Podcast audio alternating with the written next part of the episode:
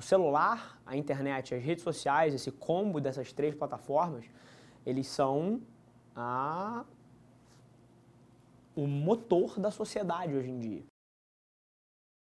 Fala galera, Rafa Velar aqui. Senta aí, aproveita mais esse episódio do podcast e não se esquece, se você está assistindo, seja no Spotify, seja no Deezer, seja no YouTube, tira um print da tela me marca, deixa eu saber que você está ouvindo, significa um mundo para mim. Eu vou te falar algumas coisas aqui que ninguém tem coragem de te dizer, então meu conselho é senta a bunda, pega um café e aproveita. E eu te proponho um desafio. Vamos colocar esse podcast no top 100 do Brasil? É só ranquear a gente com 5 estrelas que a gente vai estar um passo mais perto desse sonho. Fala galera, vlog um pouquinho diferente hoje.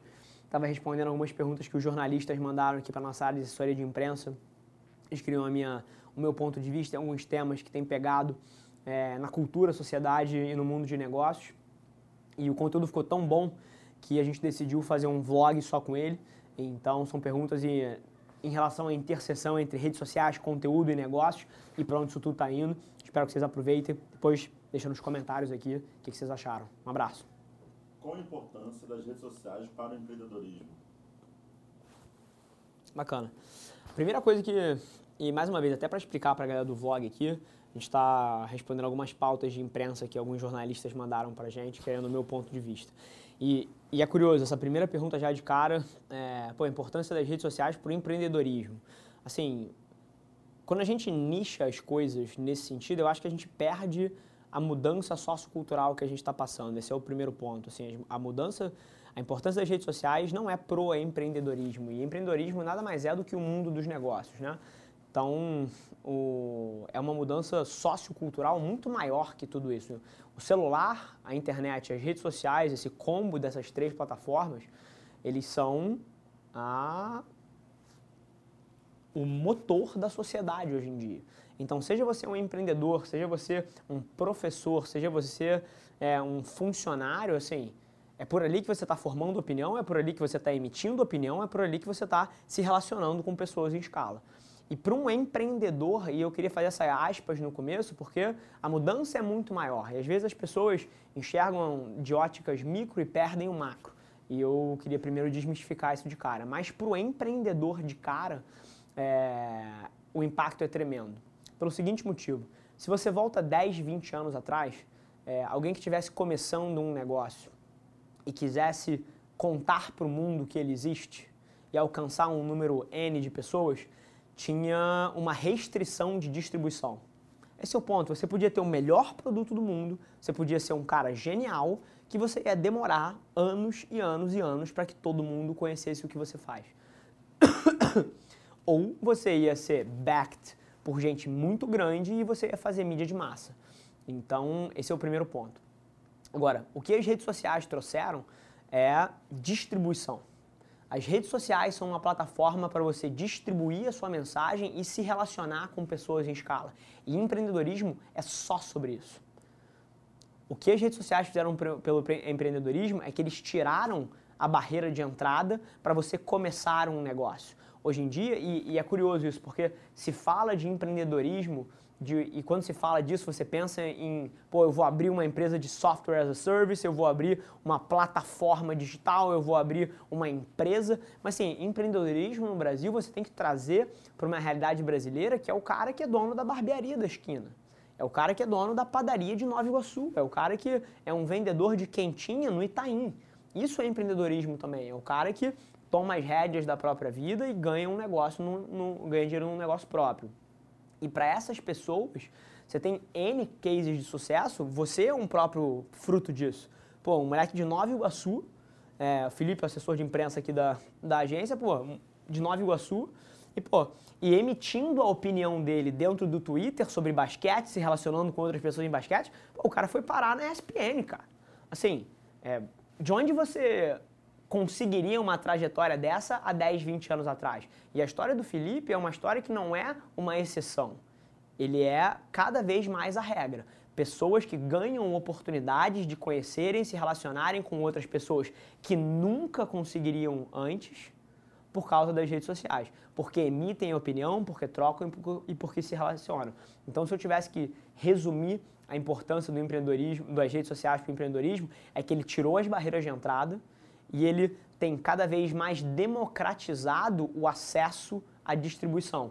Porque hoje em dia, se você tem um produto sensacional e você coloca 20 reais em Facebook Ads por semana, que é pouquíssimo, pô, 80, 80 pratas de marketing, você vai atingir alguns milhares de pessoas na tua região para eles saberem o que você faz. E aí você começa um ciclo virtuoso, porque se as pessoas veem, se interessam porque você está resolvendo um problema delas, compram, recompram, recompram, contam para os amigos, cara, isso é o motor que vai te fazer existir. Então, o que as redes sociais, conteúdo fizeram pelo, pelo empreendedorismo, basicamente é acesso à distribuição. Eles aceleraram o jogo de quem é muito bom ir para o topo e de quem não é tão bom também, todos saberem que você não é tão bom. Então, acho que esse é o, é o resumo geral.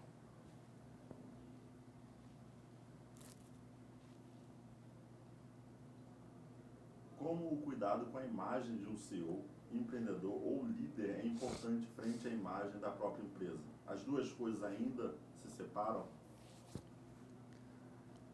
Maravilha. É, eu acredito. E aí eu, eu entendo de onde essa pergunta vem, então acho que eu vou responder muito mais por esse lado, que é, número um, o risco de você ter uma imagem forte de um líder nas redes sociais, emitindo opinião, vis-à-vis -vis o risco de credibilidade da empresa. Se esse cara eventualmente é preso, é uma fraude, faz alguma besteira muito grande, mancha a imagem da empresa. E número dois, é, se é uma estratégia correta você amplificar a mensagem da sua empresa pela mensagem do seu founder, pela mensagem é, do seu líder ali. E assim, eu diria que o risco sempre existiu. Então, pô, se você tem um, um, um, um CEO que é uma personalidade forte dentro da companhia, ele faz uma besteira, o risco de imagem sempre existiu. Não é porque as redes sociais vieram à tona e esse cara agora tem 110 mil seguidores no Twitter ou no, ou no Instagram que o risco apareceu só agora. Sempre existiu. Você cansou de ter escândalos é, de executivos que faziam besteira eram presos e isso manchava a reputação da empresa como um todo. Então, assim, eu sinceramente acho que isso não mudou em nada na era digital.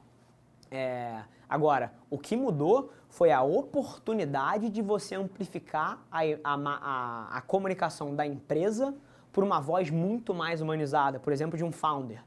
É, hoje em dia você tem N casos de sucesso, o, o, que me vem mais à cabeça atualmente é o da XP Investimentos, por exemplo, com o Guilherme Small, com o Guilherme, e, que é um, um founder muito vocal, que tem uma opinião muito, muito forte nos temas que tocam e tangenciam a missão da empresa dele, e, e, na comunicação dele você consegue trazer um lado humano que uma empresa nunca vai conseguir. Uma pessoa, quando olha uma comunicação institucional, por mais é, não comercial que ela seja, por mais pela ótica de gerar valor, um branded content bem, bem criado, vai ser sempre uma comunicação de uma empresa.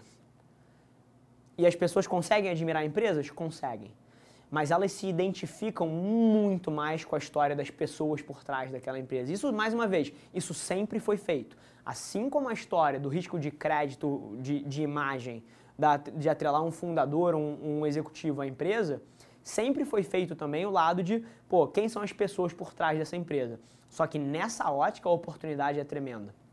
É, e principalmente pela ótica da distribuição um founder, um executivo que tenha uma audiência bem engajada ali e que seja fã da trajetória dele, compartilhe dos valores, essas pessoas elas têm um nível de intensidade de admiração muito maior do que elas teriam pela marca em si só que pela pessoa. E o motivo é muito simples, você consegue se relacionar pelo cara que, pô, saiu da faculdade no meio, abriu uma empresa, ou o cara que, pô, era de uma, uma família super simples, lutou para fazer uma faculdade, foi demitido da empresa por necessidade de abrir um negócio.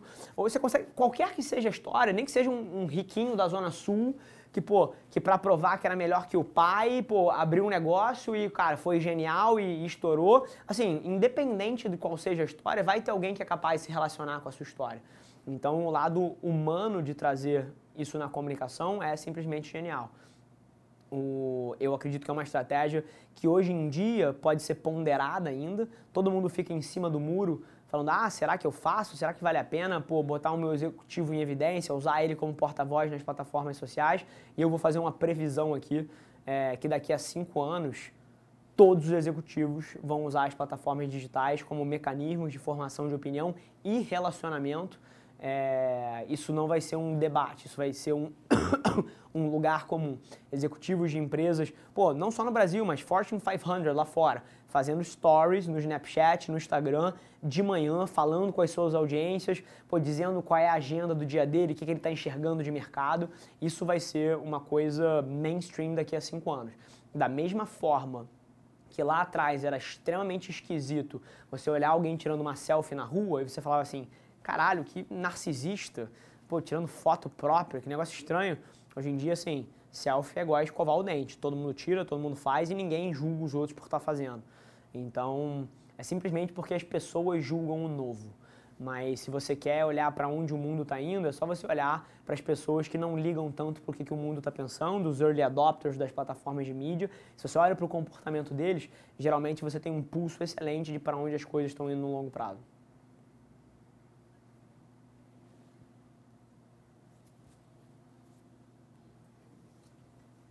De que forma as redes sociais vêm mudando a forma de se fazer negócios?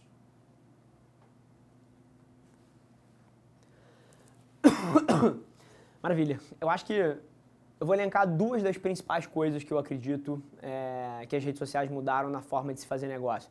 A primeira delas, e eu acho isso fantástico, é que elas devolveram o poder para as pessoas. Isso é absolutamente genial para mim. A gente veio de uma época, se você volta na época do meu avô, pô, meu avô que você conhece, pô, o Coronel Avelar. Se você volta na época dele, ele fazia compra numa padaria, ele morou pelo Brasil inteiro, era, era militar, mas ele Pô, ele fazia compra numa padaria que ele conhecia o dono da padaria. Ele fazia compra num açougue e ele conhecia o dono do açougue, ele conhecia o jornaleiro. Assim, era, era uma era que você se relacionava de pessoa para pessoa. Isso era genial, na minha opinião. Porque se você estava infeliz com a qualidade da carne, você ia lá e você falava para ele, aí Alfredo, essa carne é uma merda, pô, você está querendo me enganar? E, pô, e aquele ciclo de feedback garantia, pô, um nível de transparência maior, relacionamento maior, e isso beneficiava, na minha visão, todo mundo. Nesse sentido, assim, se a gente quiser entrar nas dinâmicas de escala de produção, benefício na ponta do consumo, a gente pode, a gente pode definir, mas essa era uma ótica de relacionamento que existia. Depois de um tempo, a gente passou para uma era dos grandes conglomerados que vieram em busca de eficiência e, e, processualizaram tudo e despersonalizaram a relação das pessoas com as empresas.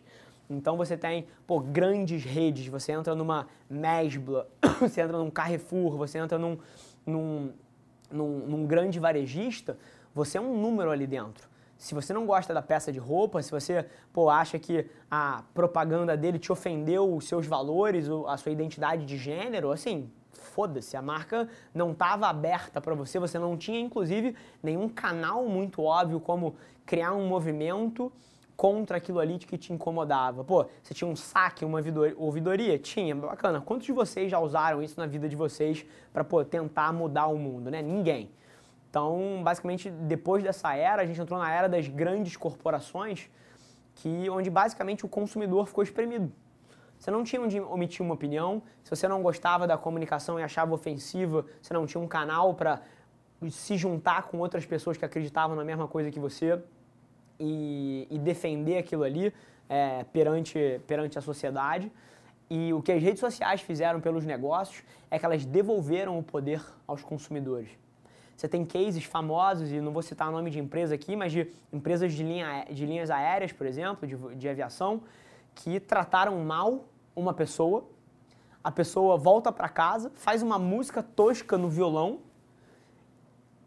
ofendendo a empresa e reclamando pô, da forma que foi tratado, etc. Cara, o negócio viraliza para mais de um bilhão de, visu de, de, visualizações e aquilo tem uma, uma repercussão extremamente negativa que derruba as ações da empresa em 2, 3% no dia seguinte na Bolsa de Nova York. Sim, você está entendendo a magnitude disso?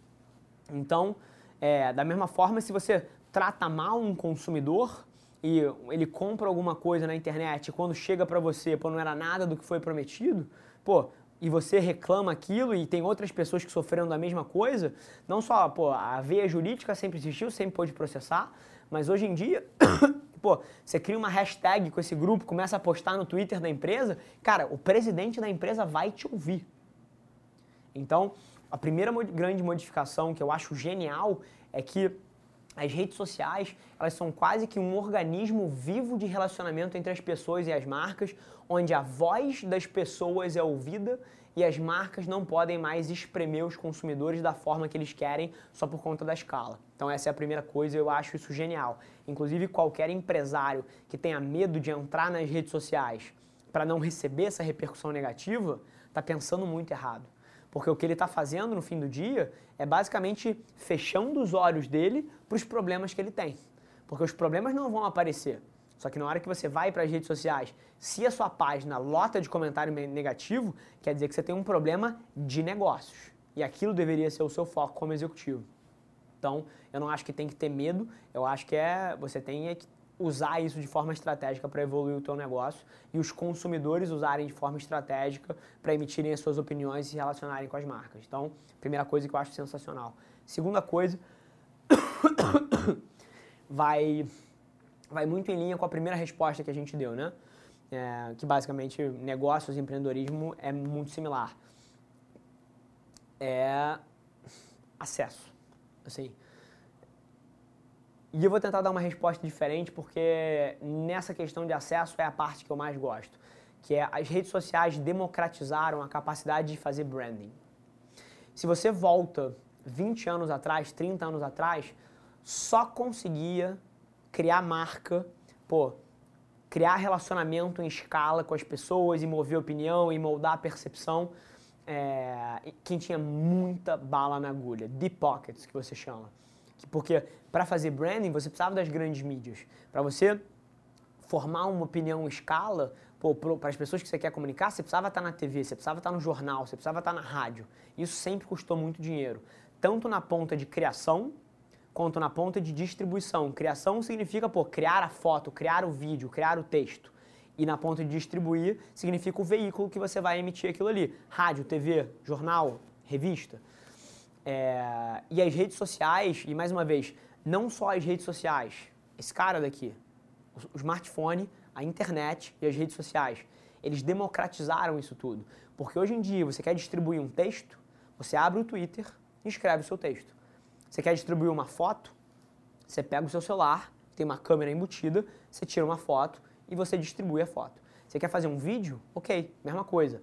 Ah, mas aí você não tem recursos, não tem edição? Sim, tem sim. Você tem apps que custam 3 reais na App Store, que fazem o que programas de edição nunca imaginaram fazer na década de 60, na década de 70. E hoje em dia você tem aqui e qualquer adolescente opera isso.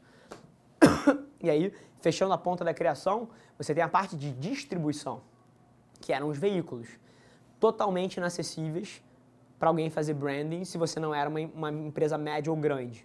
Hoje em dia, você coloca 10 reais em Facebook Ads e parabéns, você atingiu duas, três, quatro mil pessoas com seu vídeo.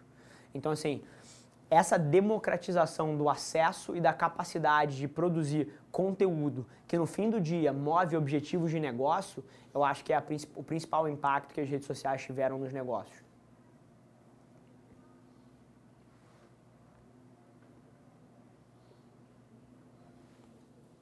As redes sociais já se configuram como local no qual surgem as melhores oportunidades de negócios? Bacana. É...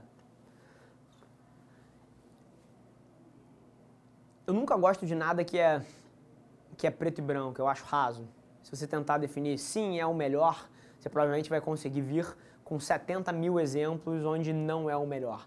É, eu acho que as redes sociais elas têm um papel fantástico de conectar pessoas de conectar marcas com consumidores, então em escala. Então isso sem dúvida nenhuma gera oportunidades de negócio fantásticas. Se eu olho aqui para dentro, 90% das da forma como grandes mudanças aqui surgiram dentro da, dentro da agência foi através da internet, mas no fim do dia, dependendo do mercado que você está, você precisa dos seres humanos. Você precisa da pessoa que vai apertar a mão, que vai conectar duas pontas, você precisa da ponta do relacionamento, é, que pode sim ser começada por aqui, mas no fim do dia os seres humanos ainda são fundamentais para muita coisa. Então eu diria que é, para começar conversas não existe lugar melhor, não existe, basicamente. Se você quer, por exemplo, se eu decido que eu quero falar com o CMO do McDonald's de América Latina, história real, tá? A gente podia abrir o, DM aqui, isso é uma história real. É, eu simplesmente encontro ele no Instagram, sigo ele no Instagram, aperto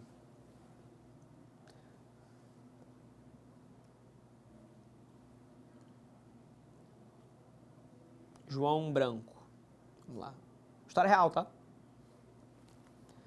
Supor que eu não estiver seguindo, não, não vou te seguir porque vai, vai precisar me autorizar de novo, mas aperto para seguir ele. Mensagem. Manda uma mensagem e começa um relacionamento. Acesso. E assim, a grande questão aqui é, é se o que você tem para falar é relevante o suficiente para a pessoa querer te ouvir, mas o acesso você tem. Então, para começar conversas, não existe nada com a escala do digital, nem nunca existiu. Mas agora, no fim do dia, é o que eu falei, o ser humano que vai tocar a partir daquele acesso é o fundamental. Porque se você não tem nada de relevante para falar para outra pessoa, de que adianta você ter o acesso? Então, eu acredito que para começar conversas nunca existiu nada tão poderoso mas no fim do dia ainda é o quão relevante você é e a sua capacidade de, a partir daquela conversa, gerar valor para a contraparte, é aí que está o delta de, do resultado.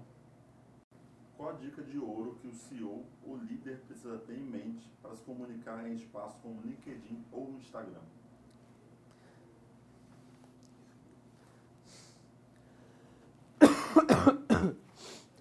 Empatia. Assim, o mais curioso para mim dessa transição nos grandes veículos de comunicação que a gente está passando são que as pessoas levaram muito do mindset antigo para esses novos lugares e não funciona dessa forma. Lá atrás, quando você fazia comunicação, era muito sobre os seus objetivos de negócio. O que, que você quer comunicar? O que, que você quer fazer com que o mundo saiba? É... E, e, eu até entendo isso, e que, e porque funcionava, né? Você, você era impactado por, um, por uma mídia no meio da, da, do horário nobre, vendo TV há 20 anos atrás, você não tinha opções. Começava aquela propaganda que, por mais que você não gostasse, você não conseguia pegar um smartphone e se distrair com outra coisa. Não, não era tão volátil o mundo é, de, de, e, e, o número de opções não eram tão grandes. É, hoje em dia, se você vem com uma comunicação egoísta, que é o que você quer falar, ninguém te consome, porque você tem opções. Você dá um scroll para cima e você está no próximo. Você dá um swipe para o lado e você passou aquela comunicação que não estava te agregando. É, o comercial de TV, se você faz alguma coisa que não agrega para as pessoas, imediatamente a pessoa pega o celular e para de prestar atenção em você. Então, é, se tem uma coisa que eu diria para executivos e para empresas terem em mente nesse, nessas novas plataformas, como por exemplo o LinkedIn, é sempre tem em consideração a pessoa que está consumindo. É para ele que você faz a comunicação. Qual é o objetivo dele? Como é que você pode gerar valor para ele?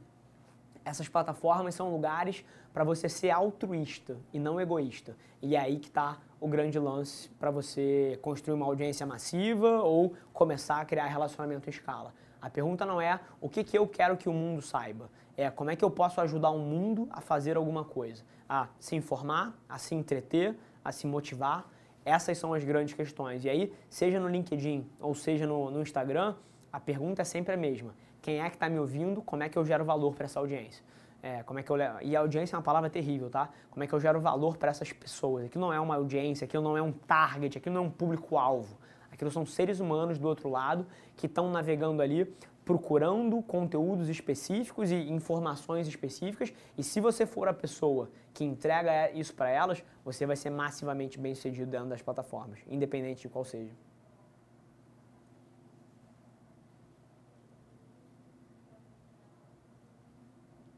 Temos alguns, temos alguns dados estatísticos numéricos ou algum caso importante ser citado sobre a importância das redes sociais no empreendedorismo?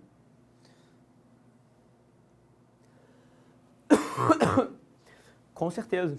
É, assim, falando de dados numéricos, para trazer estatísticas recentes, falando de Brasil, sempre gosto de contextualizar Brasil, né? Às vezes é mais difícil você conseguir estatística Brasil, mas... É...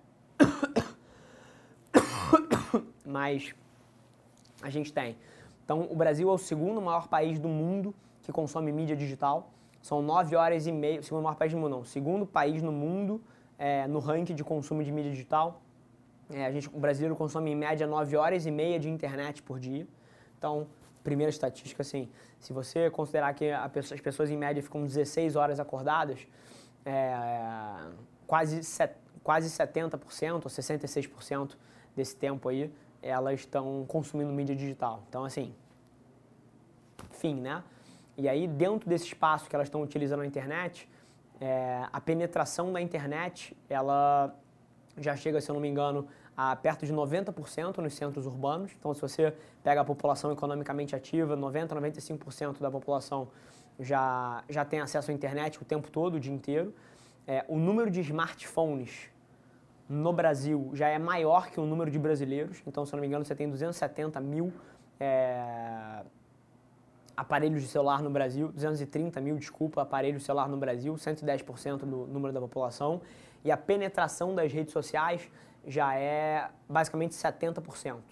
Então, a informação estatística que eu gostaria de trazer é que absolutamente não existe quase ninguém no Brasil que seja relevante economicamente na, dentro do, dos cohortes de negócio que você não consiga atingir através dessa tríade: celular, internet, rede social. Então, essa é a primeira estatística. E aí, cases, assim, eu acho que só tem cases. Assim, todas as empresas que você está ouvindo falar atualmente é porque elas têm uma atuação muito relevante na era digital. E aí, é, pô, vamos trazer um caso específico aqui, e aí, mudando um pouco a esfera, vamos levar para a esfera global. Tem uma plataforma de e-commerce é, que está explodindo, que chama Wish. Fez até propaganda com o Neymar aqui no Brasil. É, e basicamente é, uma, é o único rival próximo da Amazon, na minha visão. É, e curioso que o único canal de marketing que o Wish usa é Facebook Ads. Então eles investem literalmente dezenas de milhões de dólares por mês em Facebook Ads é, e estão construindo uma plataforma que é a única que chega a aproximar de um rival da Amazon em termos de escala e um modelo de negócio disruptivo suficiente para incomodar. Então, eu acho que é um baita de um case, é uma plataforma que se tornou uma plataforma global em menos de três anos, é, quando começou o seu processo de expansão e acho que todo mundo deveria dar uma olhada nesse, uma olhada nesse case, porque se você não está fazendo mídia nas redes sociais com vídeo em 2019, como o Wish, por exemplo, você está deixando muito dinheiro na mesa. Sem mais delongas, família, é, se você gostou do conteúdo, cara, compartilha com um amigo seu. Eu tenho certeza que tem muita gente que tiraria valor de ouvir o que a gente fala aqui. Cara, tira um print dessa tela, me marca, deixa eu saber que você está ouvindo. Eu respondo praticamente todos os directs pessoalmente. Vai ser um prazer falar com você também. E não se esquece de seguir as nossas páginas no Instagram e no Facebook para ter acesso a conteúdos exclusivos diariamente. Vamos que vamos. Um abraço.